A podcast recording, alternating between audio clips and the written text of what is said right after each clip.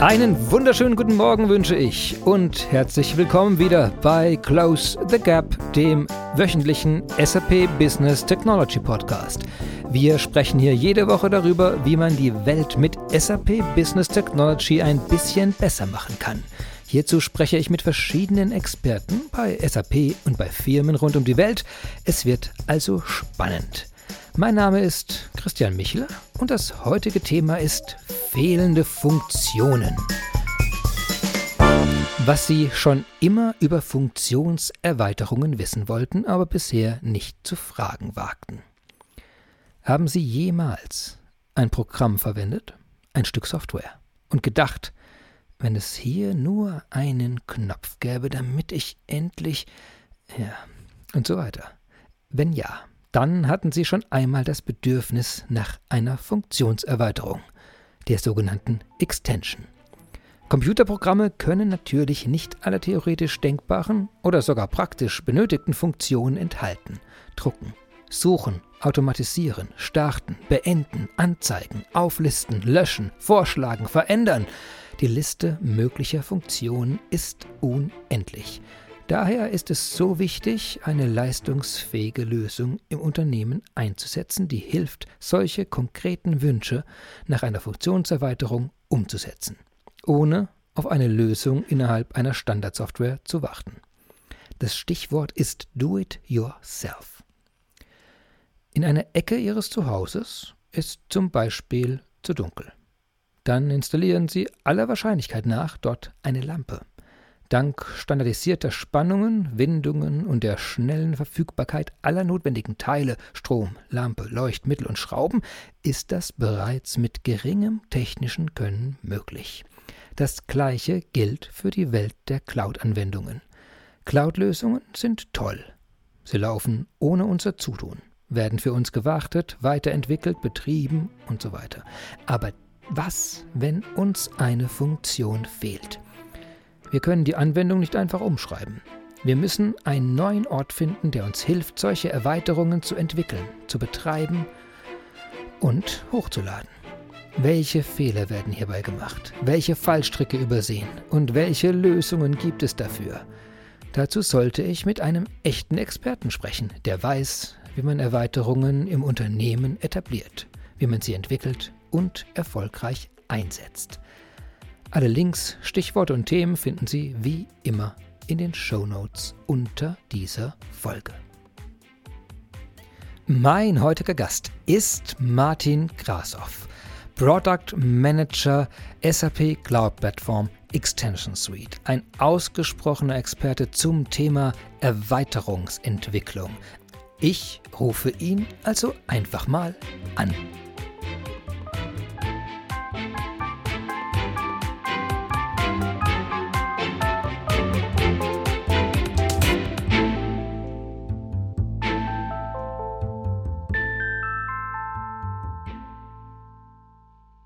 Hallo Martin. Ja, hallo. Ja, ich grüße dich. Schön, dass du rangegangen bist. dass wir hier Schön, dass du mich anrufst. Sehr, sehr gerne.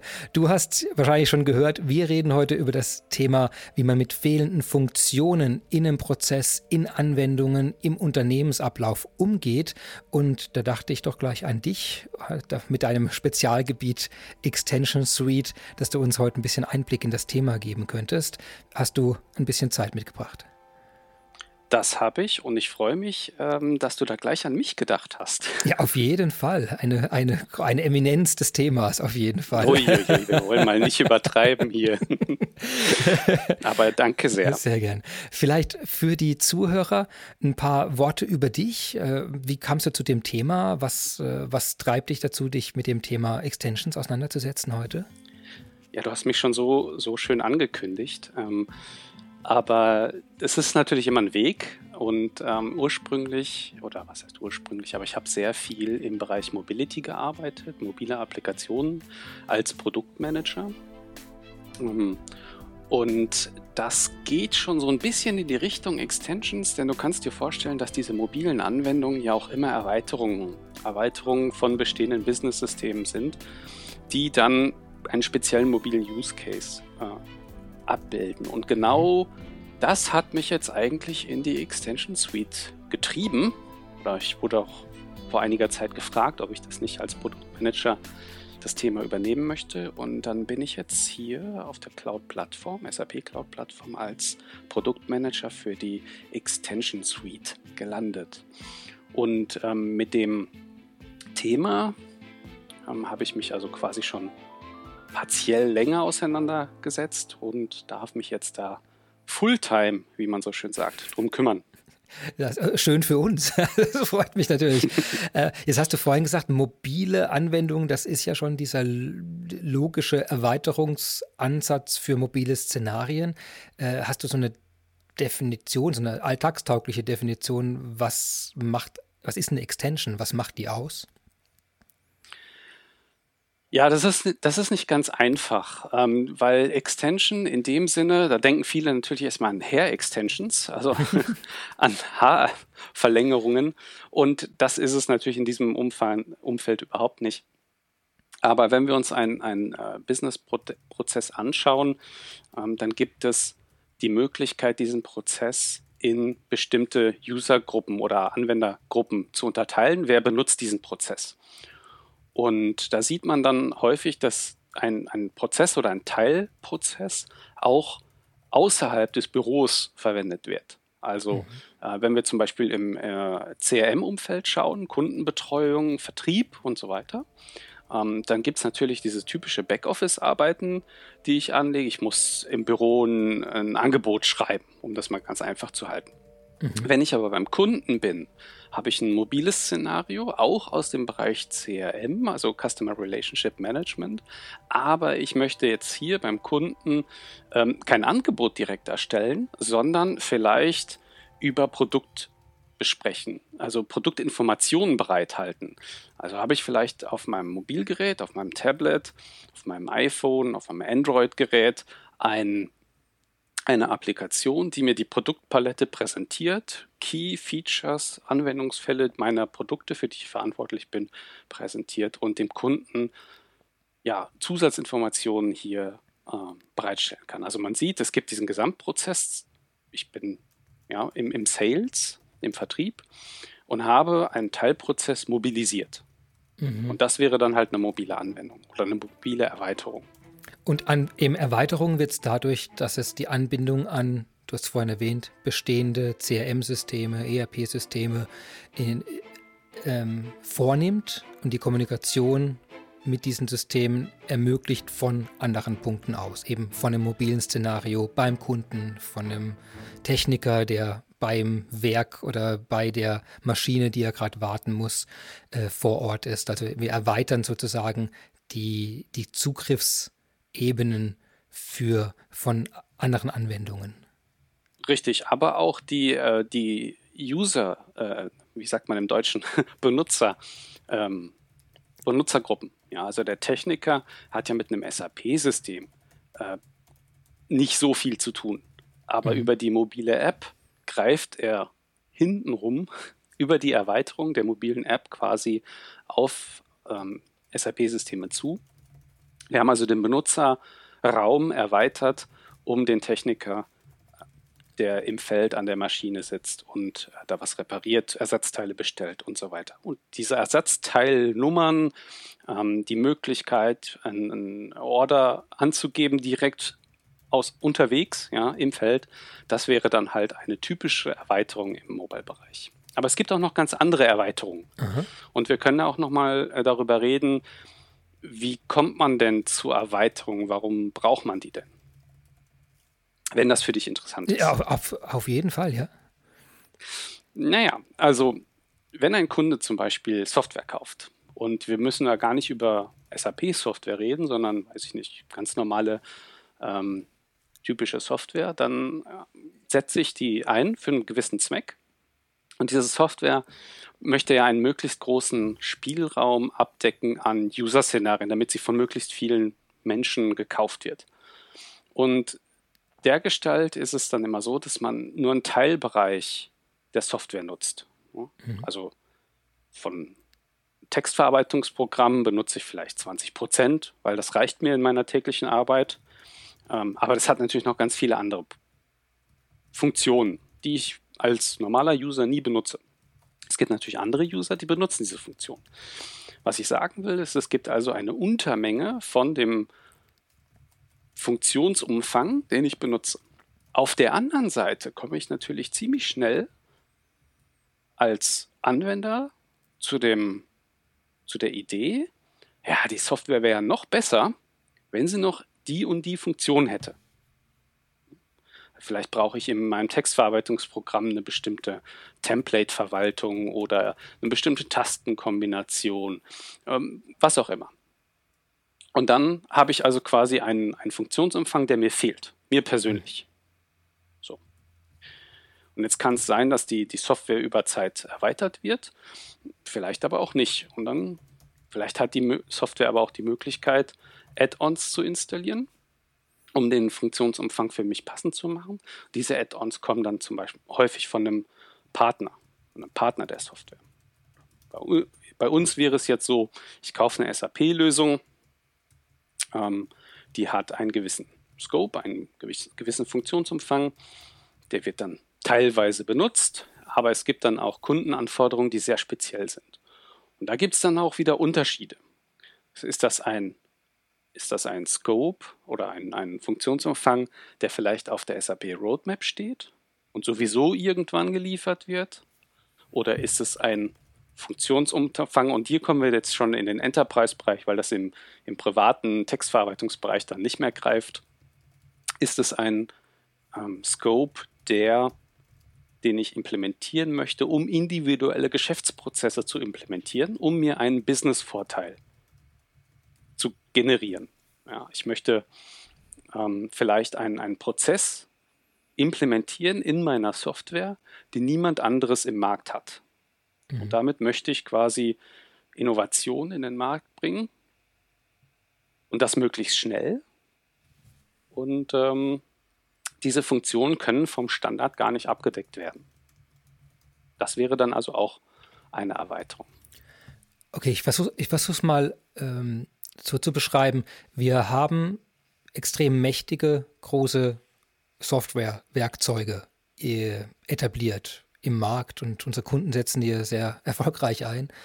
Und die decken zwangsläufig einen großen Funktionsschatz ab, aber es fehlt eigentlich an zwei Gruppen, die du jetzt benannt hast. Das eine ist die Funktionalität, die eigentlich einfach noch nicht da ist und die Funktionalität, die, äh, die wahrscheinlich so individuell ist für eine Firma, der Wettbewerbsvorteil, der Geschwindigkeitsvorteil, da gibt es viele Gründe dann dafür, die wahrscheinlich nie in die Standardsoftware in der Form hineinkommen und dass du sagst, diese beiden Gruppen von Funktionen und von Funktionserweiterungen und von Motivation, warum wir überhaupt Funktionen ergänzen wollen, warum wir das brauchen, das sind die. Also wir haben Funktionen, die sind noch nicht im Standard und Funktionen, die sind so individuell, dass ich sie möglichst schnell umsetzen will. Und dann mache ich eine Erweiterung, so eine Funktionserweiterung selbst, oder ich schreibe die dann selbst, weil ich die, die Geschwindigkeit und den Mangel an der Funktion nicht einfach abwarten kann.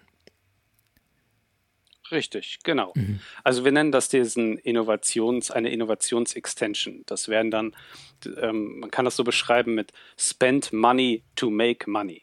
Und dieser neue innovative Prozess, den ich implementiere, um mich vom Wettbewerb abzusetzen, das wäre ein Grund für eine Extension. Okay, genau. sehr schön. Es gibt noch eine andere Möglichkeit äh, oder Extensions zu betrachten und das ist, ähm, wir nennen das Optimize, also nicht Innovate, sondern im Gegenzug jetzt Optimize. Uh, spend Money to Save Money. Also hier geht es um Prozesseffizienz. Und hier kann ich auf verschiedenen Ebenen Prozesse zum Beispiel automatisieren. Ja, ist ein ganz großer Punkt, auch mit den neuen Technologien, die einem heute ähm, an die Hand gestellt werden. Ich sage nur Machine Learning, ja, so innovative Dinge. Und damit kann ich Prozesse, die vorher vielleicht manuell waren, über eine weit äh, oder teilweise auch noch auf Papier ähm, gehandhabt werden, kann ich jetzt automatisieren, digitalisieren und damit eventuell, äh, obwohl der Prozess quasi sehr ähnlich ist, ähm, Optimisierungen oder Optimierungen im Bereich meiner Kosten vornehmen. Das ist der andere Bereich. Also es geht gar nicht unbedingt um neue Funktionen, es geht darum, dann äh, bestehende Prozesse zu optimieren. Das ist auch eine Möglichkeit einer Extension. Und das sind die beiden großen Gruppen. Gibt es da jetzt noch eine dritte oder ist das die, die große äh, Dichtomie, die man da aufbauen kann? Ich würde sagen, das äh, können wir erstmal so stehen lassen. Ja. Jetzt kann ich mir vorstellen, dass man im Unternehmen, egal wo ich rumschaue, wahrscheinlich eine riesige Menge an Optimize Funktionen sofort finden kann. Eben papierbasierte Prozesse, manuell durchgeführte Sachen, Dinge, die verbal ablaufen oder einfach in einer Form nicht digital durchgeführt werden, sodass es vielleicht Übertragungsfehler gibt oder Geschwindigkeitsherausforderungen sind. Ähm, äh, gibt es da so Klassiker, wo du sagen würdest, da, darauf trifft man eigentlich als erstes, wo man sagt, das sind die typischen Optimierungserweiterungen, die man im Unternehmen implementieren möchte? Ja, papierbasierte Prozesse sind dann natürlich herausragende Beispiele und leicht zu identifizieren und auch vergleichsweise leicht umzusetzen, gerade auch mit den Bereichen, mit den Möglichkeiten, die man heute mit Mobilgeräten hat. Äh, wir sehen das zum Beispiel ganz viel im Retail-Bereich, wo früher äh, in, einem, in einem Geschäft Kollegen durch, den, durch die Ladenregale gelaufen sind und in irgendwelche Papiertabellen die Inventur gemacht haben oder oder teilweise Geschäfte wegen Inventur geschlossen waren. Ja, das sieht man heute kaum noch, denn die meisten Läden und, und Retailer haben ihre Inventur quasi digitalisiert und müssen gar nicht mehr zumachen. Das ist so ein Beispiel für eine Innovation, die über Extensions stattfinden könnte oder stattgefunden hat.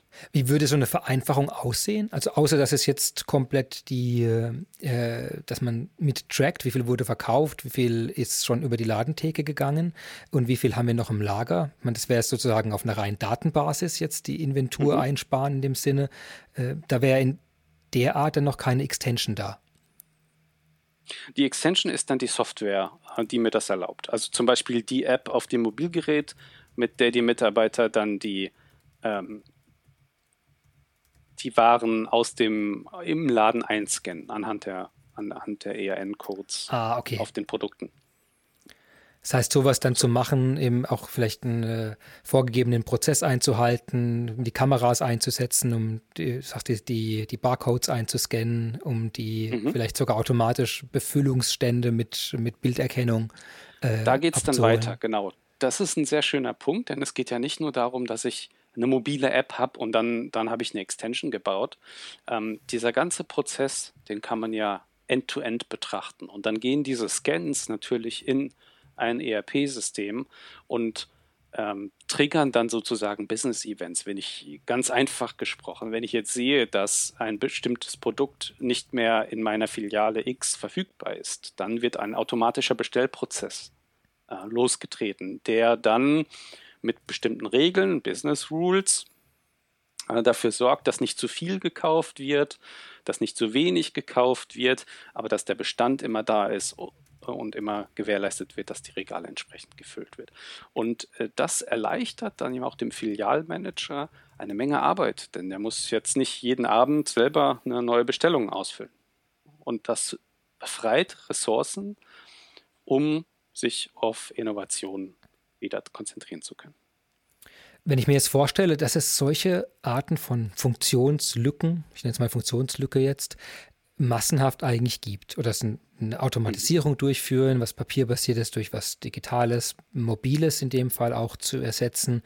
Äh, warum sehen wir immer noch so viele Prozesse, die, die nicht in der Art über eine Erweiterung abgedeckt werden? Hast du da da ein Gefühl dafür, wo du sagst, woran, also woran scheitert sowas denn? Was ist denn das Problem, dass man nicht sagt, okay, wir merken jetzt, wir machen noch händische Inventur, äh, lasst uns doch heute Nachmittag zusammensitzen, wir implementieren jetzt den Prozess, der das Ganze löst und dann haben wir diese Gruppe von Problemen vom Tisch. Was steht da im Weg?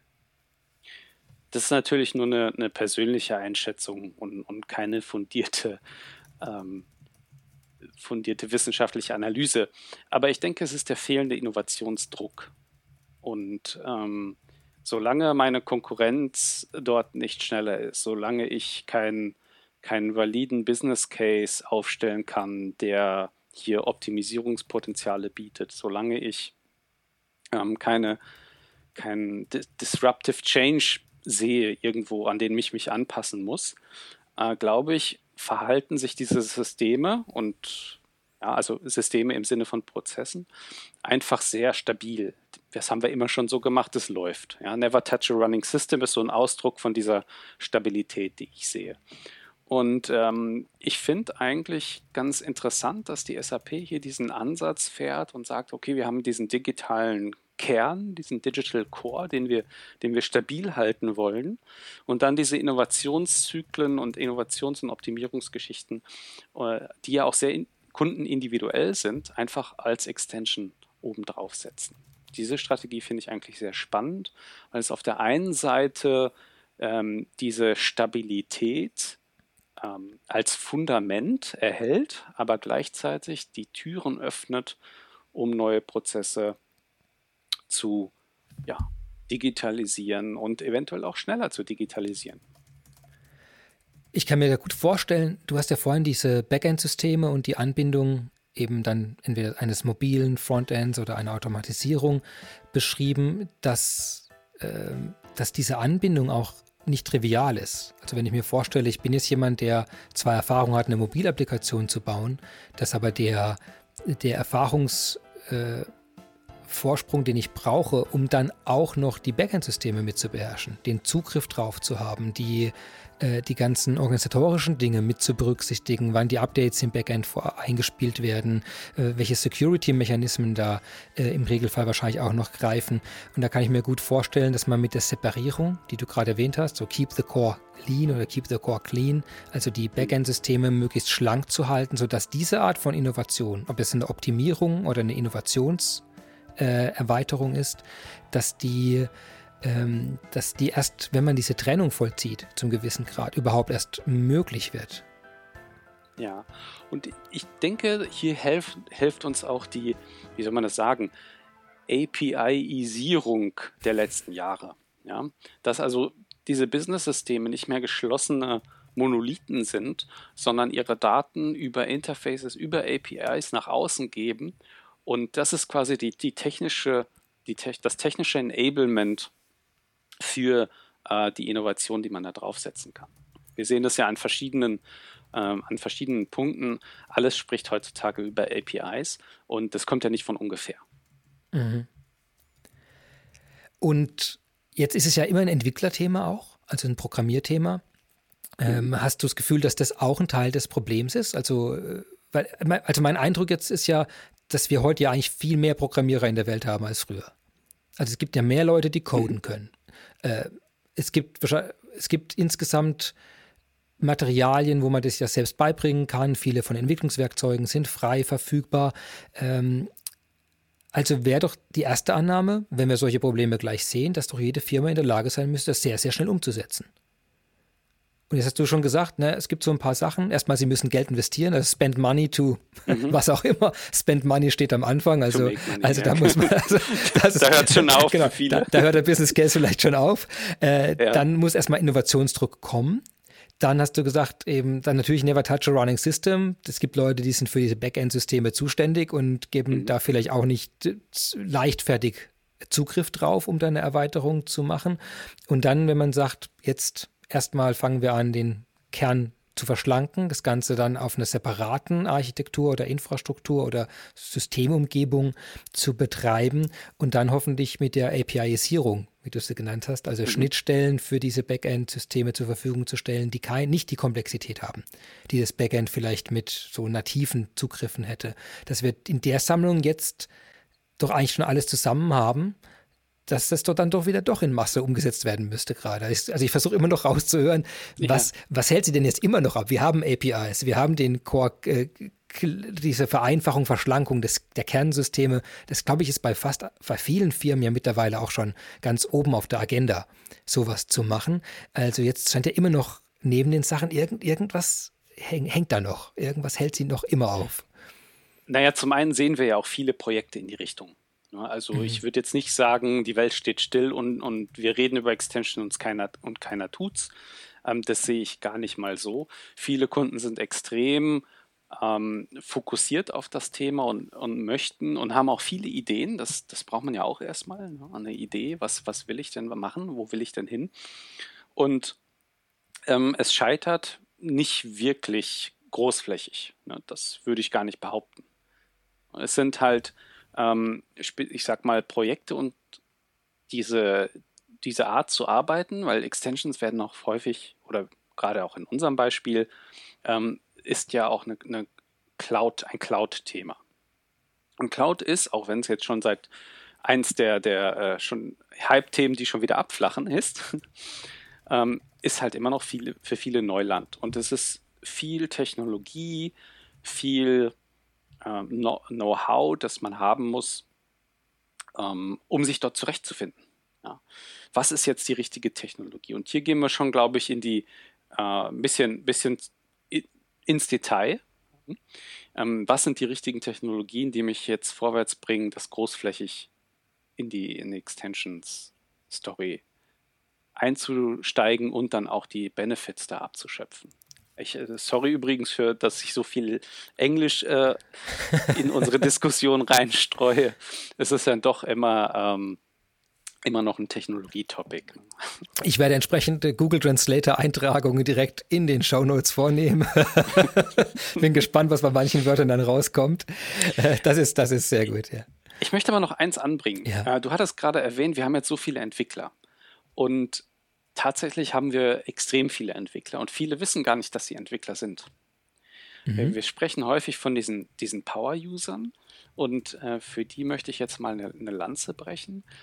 Ähm, ich habe viele Excel-Tabellen gesehen von Menschen, die sagen, Entwickler, ja, keine Ahnung, interessiert mich nicht, will ich nichts mit anfassen.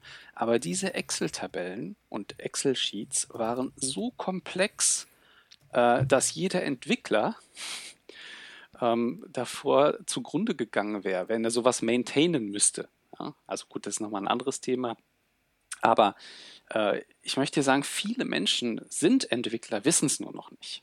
Weil, weil sie eine Art von Logik oder Auswertungsabläufen, Prozesse implementieren, nur halt in dem Sinne nicht mit einer Programmiersprache. Zumindest nicht direkt durch genau. das Schreiben von der Programmiersprache, sondern durch ein Skript oder durch äh, Komponenten in der Anwendung, die dieses Verknüpfen Richtig. zulässt.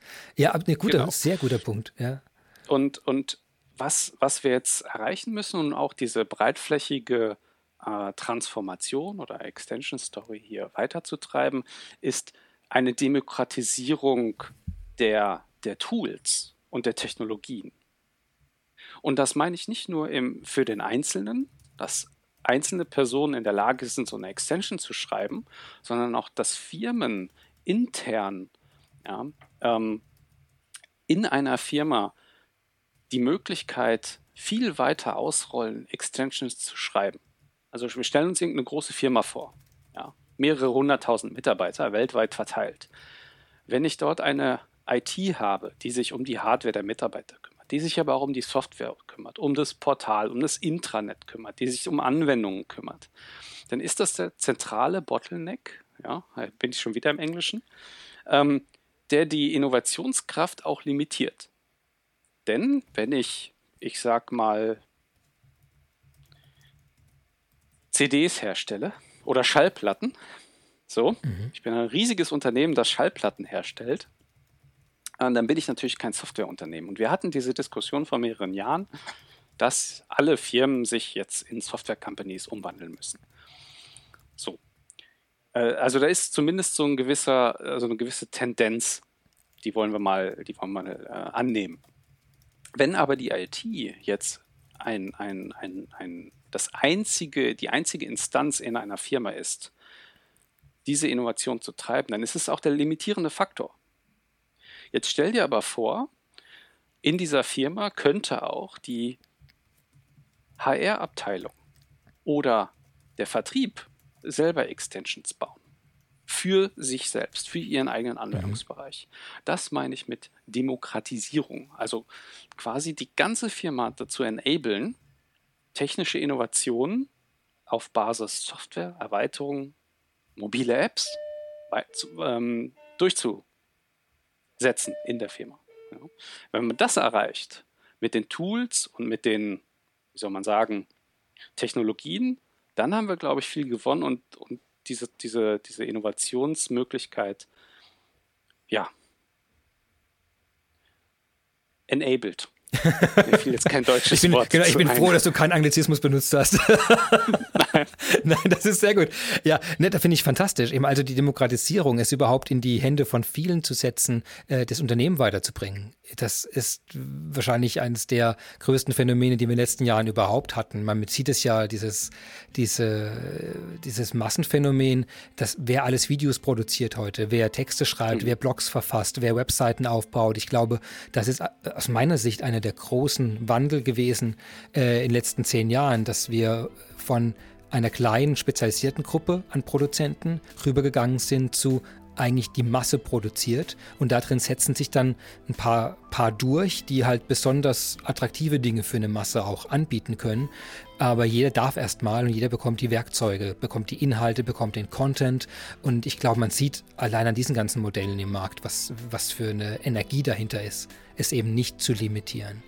Das ist, glaube ich, auch ein perfekter äh, Punkt jetzt, den du gemacht hast mit der Demokratisierung, um diesen Problemteil abzuschließen.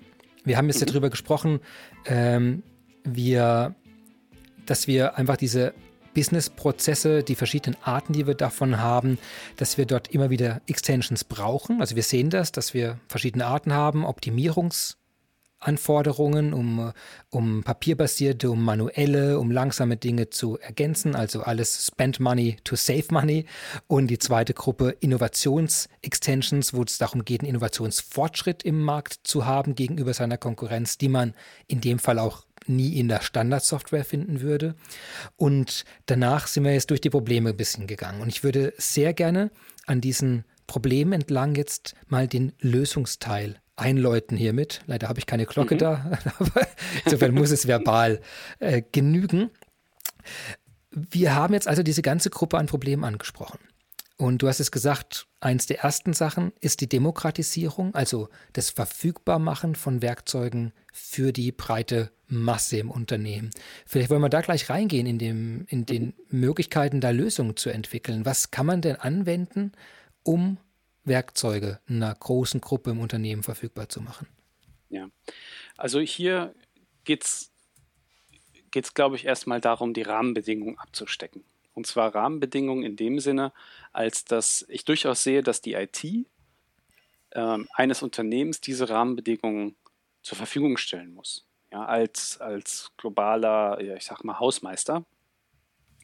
Und ähm, ich, um diese Innovationen dann, dann ähm, oder um jeden im Unternehmen, also vielleicht nicht jeden, aber sagen wir mal diese Key-User, die sich mit dem speziellen Prozess halt extrem gut auskennen, diese, diese, ja, ähm, diese Person zu, ja, in die Lage zu versetzen, hier auch ihr Prozess-Know-how umzusetzen in, in neue Prozesse, in Extensions, in mobile Apps, in eine, eine App im Portal und so weiter und so fort ähm, dass wir hier zwei Dinge brauchen. Zum einen Guidance und Anleitungen, gesteuert aus der IT, zentral. Guidance wofür? Guidance wofür? Guidance, ähm, also ja zum Beispiel, welche, auf welche APIs darf denn wer zugreifen? Mhm. Also nicht, dass jeder irgendwie an so einem S4-System dann auf einmal rumschraubt, das wollen wir natürlich nicht, sondern wir wollen Prozesse, also leichtgewichtige Möglichkeiten, äh, die, die Kollegen zu enablen. Und da denke ich, da brauchst du eine Art Guidance von, der, von einer zentralen Stelle oder von einem Team, das sagt, okay, wenn ihr jetzt eine Erweiterung haben wollt, schreiben wollt und eine Idee dafür habt, dann habt ihr hier einen Leitfaden, der euch hilft, das umzusetzen. So. Das zweite ist, die Tools, die in diesem Leitfaden erwähnt werden, ähm, müssen leicht zugänglich sein. Es darf also nicht dergestellt sein, dass, also leicht zugänglich im Sinne von technisch, wenn ich erst äh, Java äh, API Version 47.11 für Android installieren muss und äh, den letzten Node.js und äh, das NPM nochmal upgraden muss, weil ich noch in Version 1.28 bin, dann bringt es natürlich keinen weiter. Ja, wir brauchen also auch Tools, die jeder schnell einsetzen kann. Und dann müssen diese, diese Prozesse, die dort durch diese leichtgewichtigen Tools und einfach zugänglichen Tools, die müssen ja später dann auch noch gewartet werden. Ja, die müssen ja operativ äh, betreut werden und das kann ja dann von mir aus auch wieder äh, aus der IT passieren. Das ist ja kein Problem. Die brauchen, die haben ja das Know-how. Ja, ja, und also Rahmenbedingungen hier wären leicht zugängliche Tools, aber auch vom äh, Low Entry, also eine niedrigschwellige Einstiegsbarriere brauchen wir. Das heißt, ein Kollege, der jetzt den Auftrag hat oder die Idee, einen Businessprozess zu äh, neu zu gestalten mit neuen Möglichkeiten, der muss in der Lage sein, innerhalb von einem Tag alle Tools auf seinem Rechner zu haben, die Tools grundlegend zu verstehen und die ersten Schritte zu machen. Und nach einer Woche muss die Extension soweit laufen, zu 80 Prozent.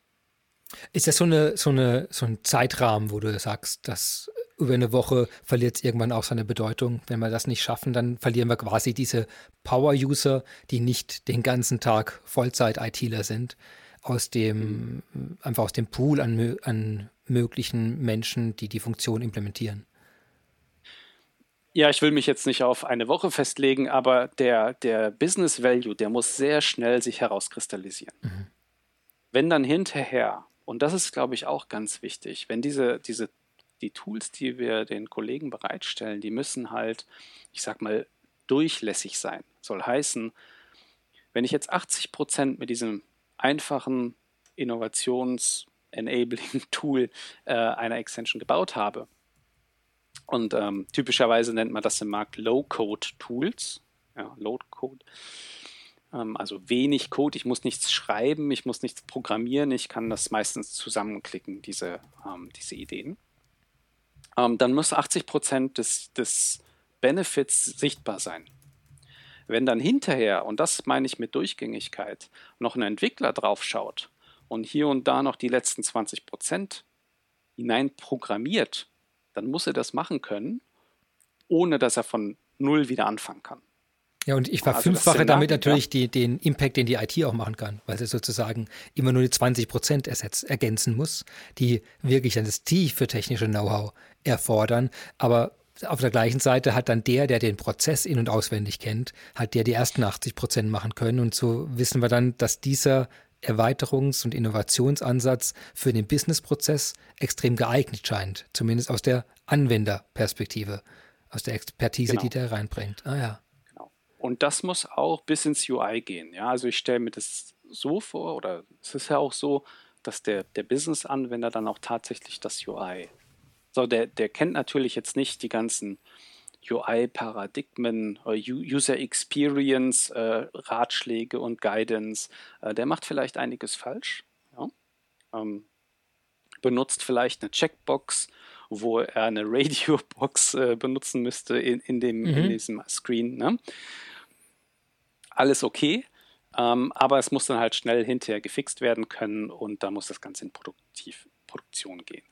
Und wenn ich eine Firma ähm, oder wenn ich als Produktmanager jetzt eine Firma äh, enablen kann, das ihren Kunden zu geben, habe ich meinen Job richtig gemacht. Und ist es, also sowas empfehlen wir dann auch, dass man eine Struktur aufbaut, die genau das ermöglicht. Wo man sagt, das ist die Voraussetzung, Sie als Unternehmen bauen Sie jetzt diese Struktur auf. Die IT hat plötzlich eine neue Rolle. So wie ich dich verstanden habe, muss die ja dann auch der Ansprechpartner Punkt sein für diese, sag mal doch, Low-Code-Entwickler, die da, mhm. äh, die aus dem Business kommen, denen überhaupt die Plattform anzubieten, die Guidance zu geben, diese Art von Support, also sich selbst in der Rolle zu sehen und auch Mitarbeiter ganz konkret auf diese Aufgabe zu schulen und abzustellen. Ja. Ja, also das ist natürlich nur ein, eine Möglichkeit, so einen Prozess zu implementieren. Die Kunden machen das durchaus unterschiedlich. Ähm, aber ich sage mal, das, ist, das kristallisiert sich vielerorts heraus diese Art der, der Aufgabenteilung und der, ja, der Arbeit. Sehr spannend. Jetzt haben wir auf der äh, Business Technology Plattform wäre jetzt für mich die Frage, du hast es gesagt, man bekommt Guidance, leicht zugängliche Tools, Low-Entry-Tools oder Low-Code-Tools, ähm, API-Isierung, all diese Stichwörter, die jetzt äh, mhm. in dem Kontext sind. Vielleicht wollen wir ein paar Elemente der Business Technology Plattform mal benennen und durchsprechen, was die tun, um zu schauen, welches Werkzeug oder welcher Service oder welche Fähigkeiten darauf äh, helfen können, genau diese Anforderungen umzusetzen. Ja, gerne. Also wir können ähm, zur Gliederung das Ganze vielleicht nochmal in vier Schritte ähm, aufteilen, damit wir wissen, was für technische Probleme wir jetzt lösen müssen. Ich schreibe mit. Punkt 1. Punkt 1, ja. ja. Punkt 1. Ähm, wir brauchen diese angesprochene Konnektivität in die bestehenden Business-Systeme, in die Business-Applikationen. Ja. Das heißt, ich will ja eine Erweiterung bauen und eine Erweiterung ist typischerweise, aber übrigens nicht zwingend, ähm, eine Erweiterung eines bestehenden Systems. Nicht zwingend heißt, ich kann ja auch auf der grünen Wiese komplett ein, ein, eine Applikation bauen. Aber das lassen wir jetzt mal, schieben wir beiseite und äh, brauchen für den ersten Schritt Konnektivität. Also ich muss in ein bestehendes Business-System hineingreifen, wichtige Daten. Wir hatten in unserem Eingangsbeispiel zum Beispiel den Produktkatalog mit den Preisen, ähm, mit den Key-Beschreibungen und, und äh, was alles so im, im Backend zur Verfügung steht. Diese Informationen möchte ich für meine Extension bereithalten. Also Schritt 1, wir müssen Konnektivität ins Backend haben. Mhm. So, und das machen wir äh, auf der Cloud-Plattform relativ, äh, wie heißt es im Deutschen, relativ einfach. Gibt natürlich verschiedene Ideen und technologische Umsetzungen, aber wir können dort recht einfach, einfach eine, eine Verbindung aufbauen zu einem bestehenden äh, Business-System. Und dabei spielt es auch keine Rolle, ob das jetzt on-premise ist, also sprich im äh, IT-Data Center des Kunden, oder ob das ein anderes Cloud-System ist. Was wird man da verwenden? Typischerweise die einfachste Möglichkeit ist, ähm, wenn es jetzt um dieses Hybrid-Szenario zwischen, ich habe einen Teil meiner Lösung läuft äh, in, in meinem eigenen Data Center und ein anderer Teil läuft in der Cloud, dann würde man hier den Cloud Connector verwenden. Der Cloud Connector ist eine Komponente, die im lokalen Netzwerk installiert wird und quasi eine, eine äh, Reverse VPN-Verbindung in die Cloud-Plattform aufmacht. Und hier wir hatten ja die Rolle der IT ähm, besprochen. Hier würde die IT dann festlegen, welche Backend-Systeme zur Verfügung gestellt werden, also überhaupt exponiert werden.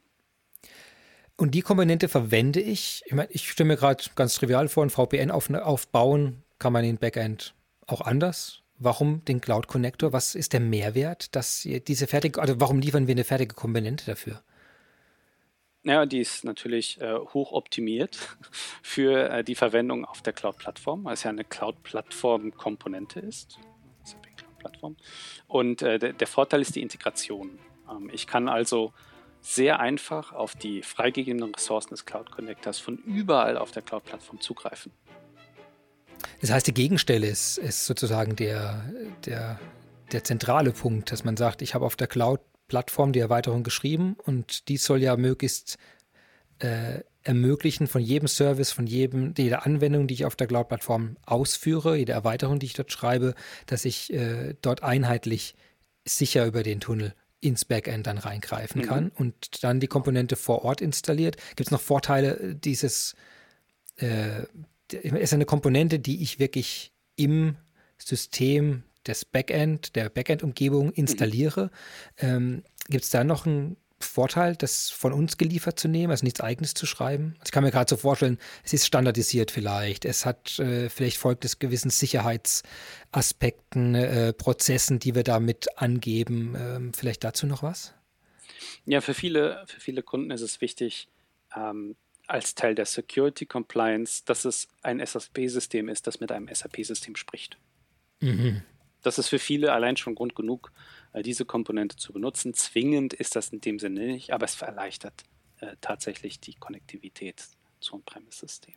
Das Zwingende ist natürlich in der Softwarewelt immer sowieso nur relativ. Ich meine, vom Prinzip her ist genau. ja alles Software, die man schreibt. Also ist es, sind ja meistens sowas, natürlich können das auch selbst schreiben, sie brauchen halt ein paar tausend Stunden dafür.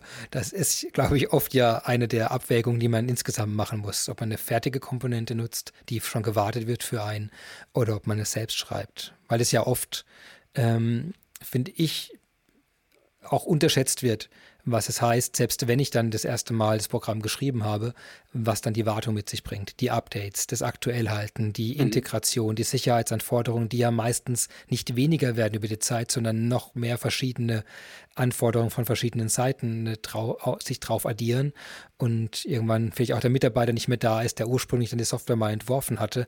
Und da ist natürlich extrem hilfreich, wenn man weiß, dass so eine kritische Komponente, die die Verbindung zwischen dem Backend und der Cloud herstellt, dass die unter einer sicheren Wartung sozusagen sitzt und das Ganze macht. Das ist schon einer der großen Punkte dann äh, auf der Backend-Seite und die Integration, was du vorhin gesagt hast, auf der Cloud-Seite. Das sind so die, die großen Punkte, das zu verwenden. Richtig. Jetzt waren wir bei Connectivity äh, ins Business-System. Du hast äh, die Hybrid-Connectivity jetzt genannt. Was gibt es noch? Naja, ich kann natürlich auch an bestehende äh, Cloud-Software andocken mit meiner Extension. Mhm. Das ist natürlich auch kein Problem. Ähm, das ist ohne zusätzliche Installation irgendwelcher Software-Not äh, möglich, indem ich einfach sage, ich möchte an dieses an, an diese URL äh, connecten oder mich verbinden. Und diese, diese URLs liegen ja nicht einfach frei im Internet. Äh, das sind ja meistens abgesicherte Systeme. Und äh, was hier wichtig ist, ist, dass der und jetzt werden wir schon ein bisschen technisch, ähm, dass, dass wir eine Principal Propagation äh, sicherstellen. Und denn, denn der User, der am Ende meine Anwendung verwendet, muss auch der User sein, der den Call, also den, den, den Verbindungsauf, den Datenabruf in meinem Backend-System, in meiner Business-Applikation macht. Dazwischen sollte nach Möglichkeit niemals ein technischer User sitzen. Weil der quasi in der Mitte eine Übersetzung machen könnte, sodass ich nicht mehr sicherstellen könnte, dass der, der zugreift von außen, der ist, der auch im, der auch die genau, Daten also abruft. Also, so Man-in-the-Middle-Attacken, also, so zwischen. Ja, nee, da, das wäre vielleicht nochmal ein anderes Thema. Ähm, aber ich möchte ja aus Compliance-Sicht allein schon wissen, wer hat im Backend jetzt welchen Datensatz aufgerufen. Es gibt ja inzwischen so viele Compliance-Regeln. Und mhm. äh, mit einem technischen User ist es teilweise dann sehr schwer, wenn der irgendwo in dieser ganzen Kommunikation von meiner Webanwendung bis ins Backend, wenn da ein technischer User dazwischen ist. Und da hat die Cloud-Plattform halt äh, als, als Enterprise-Plattform eben äh, jede Menge Möglichkeiten. Es ist, muss ich sagen, aber auch ein relativ äh, komplexes Thema. Bei Security, da lehne ich mich auch nicht groß aus dem Fenster, das lasse ich die Experten regeln. Wichtig ist, Principal Propagation, also wirklich die, die User-ID vom, von der Extension bis zum Backend sollte immer erhalten bleiben. Und die Möglichkeit ist dort gegeben. Das ist also jetzt Punkt. Und die Möglichkeit ist gegeben. Das ist der wichtige Richtig. Punkt. Also, jetzt sind wir erst bei Punkt 1 von 4. Gut, also wir haben jetzt die Connectivity mit den anderen Business-System-Komponenten hergestellt, Richtig. haben das mit einem Cloud Connector gemacht und mit den anderen äh, Security- und Integration-Fähigkeiten mhm. der Cloud-Plattform in dem Fall. Punkt 2. Punkt 2 ist ähm, für diese Extension, die ich im Kopf habe, einen sogenannten Endpoint zu erstellen. Also quasi eine API. Eine API, die genau meine Extension abbildet und alle Daten zur Verfügung stellt, aber auch alle Daten aufnehmen kann, die ich in meinem Prozess benötige. Das ist natürlich nur ein Teilbereich von der API, die das Gesamtsystem zur Verfügung stellt. Aber ähm, es kann auch mehrere Endpunkte miteinander verbinden. Und das macht auch einen Reiz der Extensions aus, denn eine Erweiterung greift für gewöhnlich nicht in ein Business-System, sondern verknüpft Daten aus mehreren Business-Systemen. Spielen wir unser, unser ähm, Szenario aus dem, aus dem Vertrieb vom Anfangs weiter. Ich habe also die Produktdaten, die Stammdaten aus System A jetzt in meine mobile App für den Vertrieb. Und jetzt soll diese vertriebsmobile App auch die Möglichkeit haben, das Kundenprofil zu modifizieren, weil der mhm. Kunde, bei dem ich gerade sitze, hat eine neue Telefonnummer. Ganz simpler äh, Use Case. Die Kundendaten stehen jetzt aber in einem ganz anderen System, die stehen nicht bei den Materialstammdaten. Aus App-Sicht spielt das aber keine Rolle, denn ich spreche aus Applikationssicht nur mit diesem Endpoint, den ich in Schritt 2 jetzt erstelle. Und das heißt, ich habe jetzt diese Schnittstelle, die biete ich an und worüber baue ich die auf? Ist das Code, den ich in der Cloud deploye und dort schreibe? Das sel alles für gewöhnlich schon, okay. genau. Mhm. Genau, das ist für gewöhnlich Code. Ähm, und hier gibt es zwei große Möglichkeiten. Einmal ist es unser ähm, Cloud Application Programming Model, auch CAP genannt. Da gibt es übrigens zurzeit einen sehr schönen OpenSRP-Kurs, mhm. ähm, wenn man sich da weiter äh, informieren möchte. Die andere Möglichkeit wäre das RESTful ABAP Programming Model, RAP abgekürzt, auch sehr schön, CAP und RAP. Und ähm, das zielt natürlich mehr auf die, die ABAP-User ähm, ab. Das, das Rap zielt mir auf den ABAP-User ab. Das lässt sich sogar rappen, merke ich langsam. Du machst den ersten Versuch. Nein, ich, ähm, verzichte, ich verzichte danken. Gut. Ähm, und und ähm, genau, also ich damit, und wir, es gibt auch noch andere Möglichkeiten. Aber das sind so die zwei großen Punkte, ähm, die oder Technologien, die ich verwende, um diesen Endpoint ähm, ja, einfach zu erstellen. Ich bin noch nicht ganz sicher, ob es schon ganz klar wurde, was, was ein Endpunkt ist. Also ist es eine mhm. Einheit, die funktional etwas verarbeitet? Ist es die Schnittstelle, über die ich das aufrufen kann? Ist es, ein, äh, ist es eine Art, weil es Programming Models gerade genannt wurde, ist es eine Art Best Practice, um so eine Struktur aufzubauen, dass ich damit interagieren? Also ich weiß noch nicht, ob ähm Ja, der Endpunkt ist ein, ein künstlicher Überbegriff, denn der Endpunkt wird ja erzeugt mit diesen Application Programming Models, was ja letztendlich nichts anderes ist, schon ein großes Thema, aber ähm, hier geht es darum, Guidance zu geben, dem, dem Anführungsstrich, ich sage jetzt noch Programmierer, aber gleich sage ich was anderes, dem Programmierer Guidance zu geben, äh, diesen Endpoint zu erstellen. Also was muss ich tun, technologisch auf der Programmiererebene äh, und mit welchen Tools. Und die Tools sind natürlich schon da. Und äh, mein, mein, mein Programm oder, oder meine API, die ich hier, erstelle, ist letztendlich, ja, viele würden sagen, eine, eine Backend-Applikation. Ne?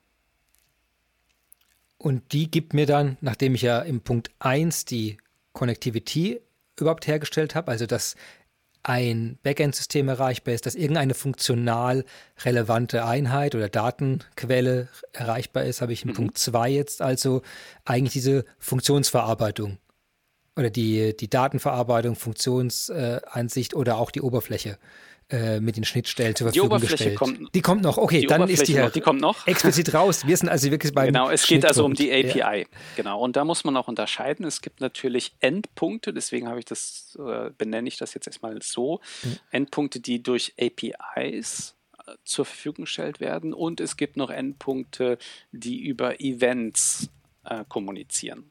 Man kann das natürlich auch kombinieren, ja. Ich kann also einen Endpunkt haben für meine Erweiterung, die sowohl APIs zur Verfügung stellt, als auch auf Events reagiert oder Events feuert. Events ganz kurz sind? Mhm. Naja, Business-Events in unserem Fall wäre zum Beispiel, ähm, könnten wir aus unserer Erweiterung ja ein Event feuern, wenn die Telefonnummer des Kunden verändert wird. Dann könnten wir ja auf den auf einen, einen, einen Enterprise-Bus, nennt man es für gewöhnlich, also auf ein, in ein Eventsystem sagen, hallo, für Kunde XY wurde die Telefonnummer geändert. Und dann können andere Systeme, andere Erweiterungen davon profitieren, von dieser Information und zum Beispiel einen neuen Prozess starten. Also ein Event ist, ein einfach, ist einfach eine Nachricht, die versendet wird, sobald genau, etwas, ein Ereignis passiert, äh, ein Event eben äh, mhm, vonstatten mhm, genau. geht. Also klingelt jemand quasi mit der Glocke, also jetzt metaphorisch gesprochen. In dem Fall wird einfach eine Nachricht verschickt von einem System A an das System B. Gibt es da Komponenten, die wir dafür verwenden? Also was würdest du da einsetzen, um, um überhaupt solche Events zu ermöglichen? Auf der Cloud-Plattform gibt es da zum Beispiel das äh, Enterprise Messaging. Und das baut jetzt, was macht das? Naja, schickt Events und nimmt Events auf. Das war es schon fast, ja. Also eine Art Zwischenspeicher also das für Messaging Dinge, selbst, passieren. Ja. ja, also es ist, es ist ein Eventbus. Also man kann sich das vorstellen wie eine Straße vielleicht und ähm, da, da, fahren jetzt Autos drüber und die Autos haben große Plakate aufgemalt. Ja. Und ähm, wenn, wenn jeder, der, der jetzt auf die Straße guckt, kann die Plakate sehen und damit was anfangen. Und wenn es mich nicht interessiert, dann fährt das Auto vorbei und ist weg. Und dann hat es halt niemand gesehen, dann interessiert das auch keinen. Das ist, das ist der Eventbus. Ich habe, ich habe, äh, ich muss mal ich, an dir jetzt mal vertesten. Wenn ich das erklären muss, dann habe ich immer mein mhm. Restaurant als Beispiel. Und ich habe immer Restaurant, genau. Jetzt darfst du mir gleich sagen, ob das vollkommener Blödsinn ist, ob das eine super Metapher ist. Ich hoffe, dass du bei zwei bleibst. Falls nicht, muss ich leider den ganzen Teil rausschneiden aus dem heutigen Podcast. Nein, also, was ich immer, bei mir ist immer so, ich habe die Köche, die Küche hinten, mhm. mit den verschiedenen Köchen. Die machen verschiedene Teile, Salate herstellen, Hauptspeisen, süß, alles Mögliche machen die. Und ich habe vorne den Gastraum. Da sitzen jetzt die Leute an den Tischen und die melden sich immer und sagen dann, eine sagt, ich hätte gerne noch mal eine Cola, andere sagt, ich hätte gerne noch mal einen Schnitzel mit, mit Pommes. Und die Bedienung, das ist aus meiner Sicht, ist das, was ein äh, dieses Enterprise Messaging macht, also ein Eventbus mhm. macht, nämlich auf, dem, auf einem kleinen Block oder auf dem Digitalgerät notiert man sich, sobald ein Event passiert ist, Kunde äußert Wunsch, das ist quasi mein Event jetzt, schreibt das auf, geht dann in die Küche und sagt dann in der Küche äh, und heftet es dort vielleicht irgendwo an eine Tafel. Und dann kommt sobald der entsprechende Koch weiß, okay, hier ist die Liste, die Süßspeisentafel, die Salattafel, hier ist die Hauptgerichtetafel und nimmt sich in der entsprechenden Tafel, genau dann, wenn sie Zeit haben, diese Bestellung weg. Und das ist für mich so ein Szenario, wie so ein Event äh, Messaging-System auch funktionieren kann, dass man so eine Art Zwischenspeicher hat, sobald ein Wunsch geäußert wurde. Du hast vorhin das Auto genommen, also auf dem Plakat ist, und wenn das Auto weg ist, uns keiner aufgeschrieben hat, ist das Plakat auch nicht gesehen worden. Und so ist hier im Restaurant ja auch, sobald ein Kunde einfach nur in den Gastraum reinruft, ich hätte gerne meinen Schnitzel mit Pommes, aber da ist niemand, der es entgegennimmt und kurz zwischenspeichert und an die Person überbringt, die es braucht, dann, äh, dann wäre das weg. Deswegen ist es so wichtig, dass da eine Person da ist oder in dem Fall ein Service da ist, wie es ein, äh, wie der Service. Deswegen ist für mich immer die Bedienung, die die Bestellungen aufnimmt und sie entsprechend an die verschiedenen Stellen der Küche weitergibt, äh, für mich immer so diese Metapher dafür. Und jetzt darfst du auf mich ein. Nein, finde ich sehr schön. Finde ich sehr schön. Habe ich nichts dran auszusetzen. Oh, fantastisch. Jetzt. Ich würde es sogar äh, wiederverwenden wollen. Äh, sehr, sehr gerne, aber natürlich nur unter Nennung des Urhebers. Nein, du darfst es ganz frei. Wer war denn der Urheber? ich beim Bestellen in einem also. Restaurant, als es keine Bedienung gab, die mein Essen aufgeschrieben hat.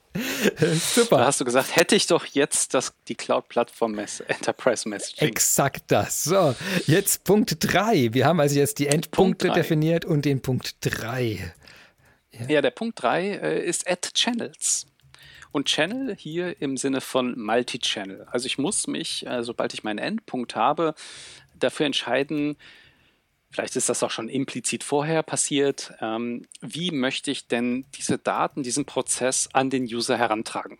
Mhm. Um, Channel ist da ein Begriff, Digital Touchpoint ist ein anderer. Früher hat man einfach nur gesagt, mach halt eine App.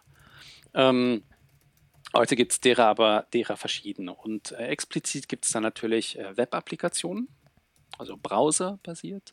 Mhm. Es gibt aber auch äh, Mobile, mobile Applikationen und neuerdings Conversational äh, AI oder User Experience. Also, also Chatbots und alle anderen Arten von... Chatbox, genau, genau. Mhm. Und natürlich, ähm, wenn ich möchte, auch alle drei Channels. Also ich kann meine Extension durchaus als Multi-Channel-Applikation ähm, designen. Das, das soll ja niemanden da Roadblocks in die Wege gestellt werden. Und auch da gibt es. Deswegen ist der Schritt halt offen. Und auch da gibt es wieder vermutlich sehr viele Services. Also ich vermute nicht nur in dem Fall weiß ich es sehr genau, aber vielleicht nochmal, welche äh, Services kämen denn da in Frage, wenn man eben sagt, ich möchte jetzt möglichst effizient auch verschiedenste Kanäle hier mhm. bespielen können. Woran denkst du da?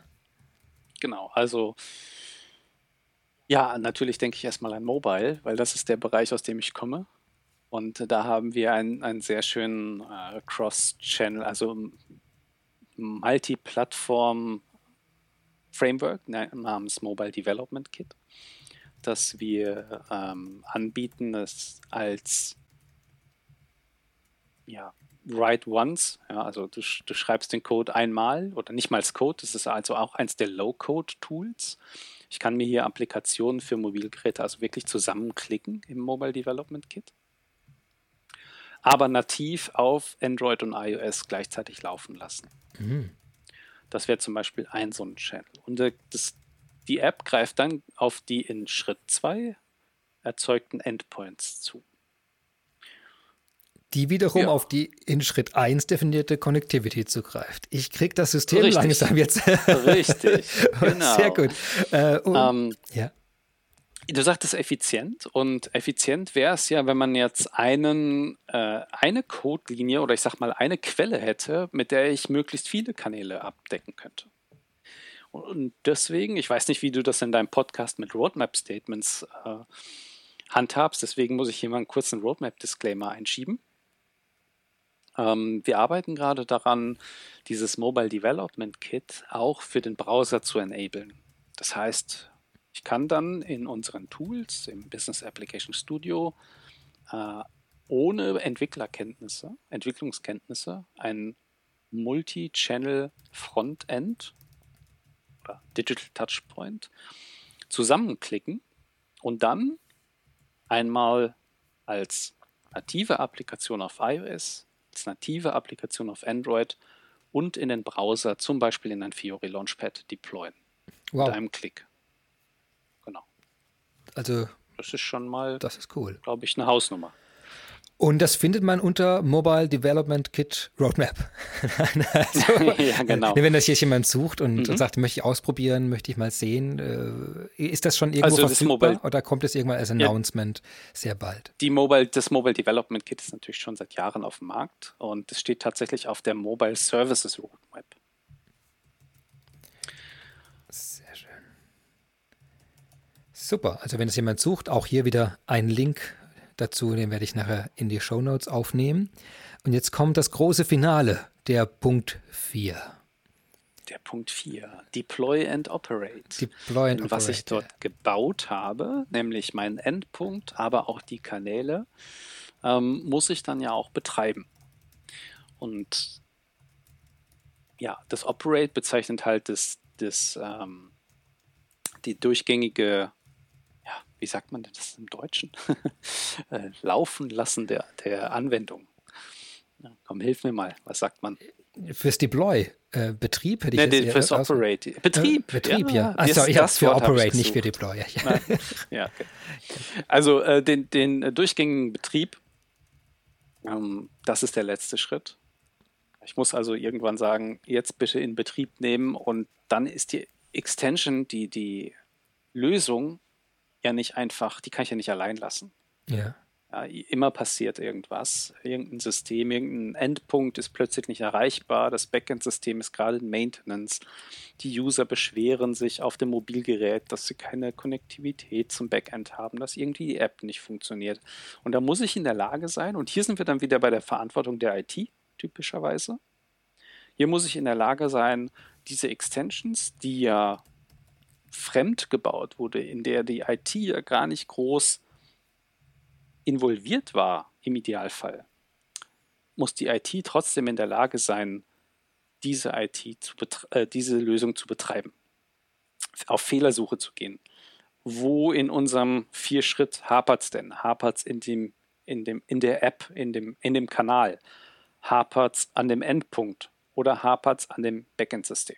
Mhm und dann die entsprechenden Schritte einleiten. Und das kann man von dem Anwender, der das gebaut hat, dann schon nicht mehr erwarten. Der ist schon wieder in seinem täglichen Geschäft. Und damit das funktioniert, dass, damit dieser Zusammenhalt funktioniert, müssen diese, sollten diese Extensions, müssen nicht, aber sollten diese Extensions halt quasi auf einem, auf einem Framework gebaut werden, das, das möglichst gleich ist. Ja, wenn ich für jede Extension in meinem Betrieb jetzt andere Technologien verwende, dann macht es diese Fehlersuche, dieses Operate gleich viel schwerer.